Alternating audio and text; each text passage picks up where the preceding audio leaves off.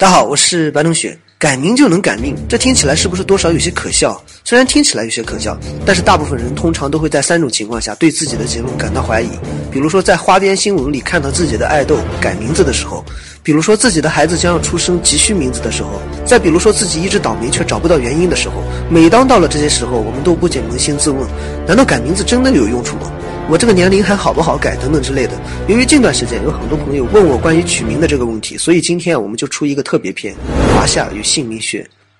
不得不说，姓名学真的是一门学问。古代专门研究这个的人不少，而且熟读历史的朋友也知道，古人取名是真的挺有一套的。我在翻阅一些古籍的时候，经常会看到很多让人眼前一亮的姓名，比如说从尧舜禹开始，再到后来的夫差、勾践，再往后还有刘邦、项羽。到了唐朝，还有李世民、武则天，再到明朝的谢晋，这些名字总会给人一种耳目一新的感觉。到了现代，古人的那股诗意反而没了，同名化越来越严重。比如说八零九零后这一代的名字里取“伟”字的，张伟全国有二十九万人，王伟全国有二十八万人，李伟全国有二十六万人。女孩呢，取“娜”字的偏多。那么，为什么同名化这么严重呢？我们等会就会说到这个问题。在这之前，我们先来了解一下姓名学。姓名学这个学问啊，统称应该是叫名学，其中主要有两个分支，分别是姓名学和名称学。姓名学自然就是起名之类的，名称学包括商标、事物、品牌、店名、项目等等的名称。比如说公司起名，这个就是属于名称学里边的。这个名学啊没有那么迷信，比如说古代给一个官位命名，现代给一款产品命名，这些都属于名学的范畴。这门学问本身并不迷信。因为任何事物都需要有一个名字或者是代号，但是使用一些迷信的方法来命名，那么就会有一些迷信了。听起来可能有些绕口啊，别着急，在后面还有解释呢。今天我们主要来看一下名学之中的姓名学。为了大家以后出去好吹牛。所以在了解姓名学的理论之前，我们先来了解一下它的起源和发展。其实，在很早之前，这个姓名学就已经出现了，只不过当时并没有形成体系。也就是说，人们在很早之前就发现姓名的秘密了，而且已经开始注意了。但是这个时候啊，并没有形成任何的参考资料。自从阴阳、五行这些理论兴起之后，人们就开始研究代号与这个世界的关系了。比如说雷，它为什么叫雷？风为什么叫风？因为当时的人认为人与自然是有联系的。人和这个世界存在一条肉眼看不到的线。那如果世界是有意识的话，它是怎么来区分每个人的呢？无非就是从相貌和名字上嘛。所以古人认为名字就是一个人的代号，属于人的第二张脸。当时的人啊有这个概念，但是并没有过多在意。这个状况一直持续到了东汉末年。到了东汉末年，道教创立，这个时候民间兴起了一个新的说法。在道教和众多方士术士的推动下，神鬼的观念越来越深入人心了。与这些观念一同深入人心的，还有道教的一门术法。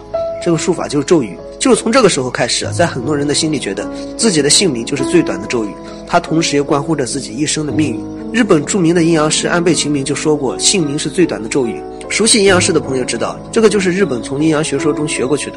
但是大家注意啊，虽然这个时候的人们开始越来越重视姓名了，可是姓名啊还是没有形成任何体系。姓名学真正完善是在唐朝之后，也就是说从唐朝之后开始，人们取名才开始有了依据。到了唐朝，四柱八字就开始兴起了，姓名学也正式开始形成体系了。从这个时候开始，我们的重点就来了，也就从四柱八字的兴起开始，姓名和五行也就开始产生联系了。这个时候也产生了第一个取名的方法，叫做八字取名法。这个取名方法也是算命先生常用的一种，比如说通过八字看到这个人命里缺金，那么他的名字里就要带一个金字；命里缺水呢，就要带一个水字。在古代还有很多周易取名的牌匾，这些牌匾通常使用的就是八字取名法。实际上，八字取名法和周易的关系并不大，所以从这个牌匾上就可以看出来是有一些夸张的成分的。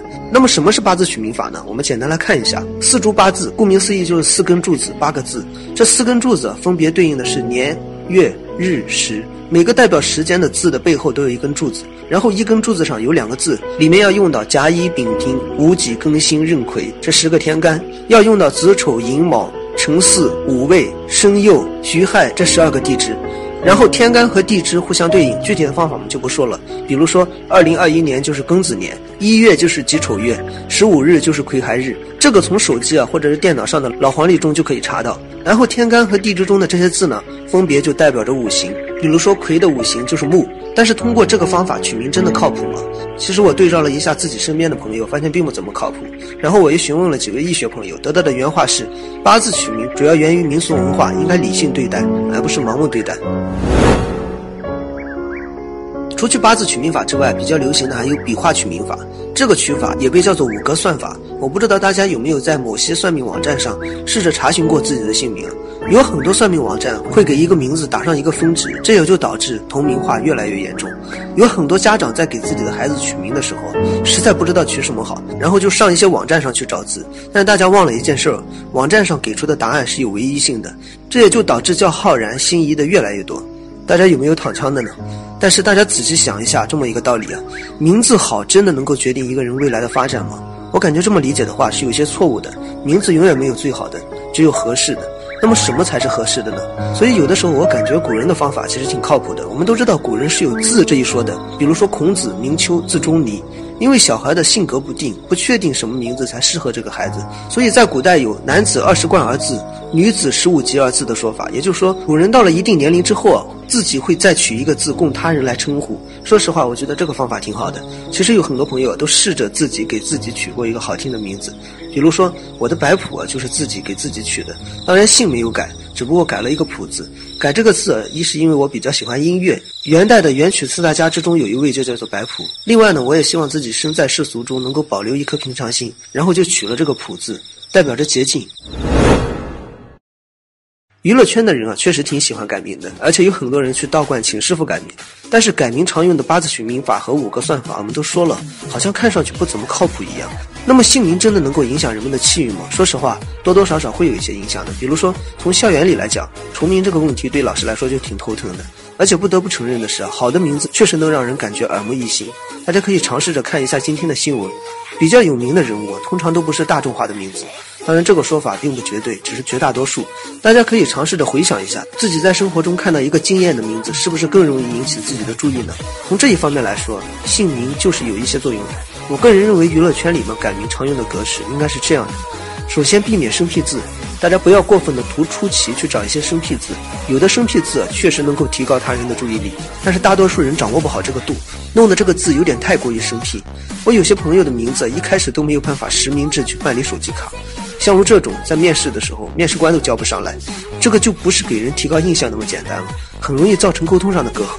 其次呢，叫起来又好听，像如史真香、杨巅峰这类的名字，就是一个最好的反面教材。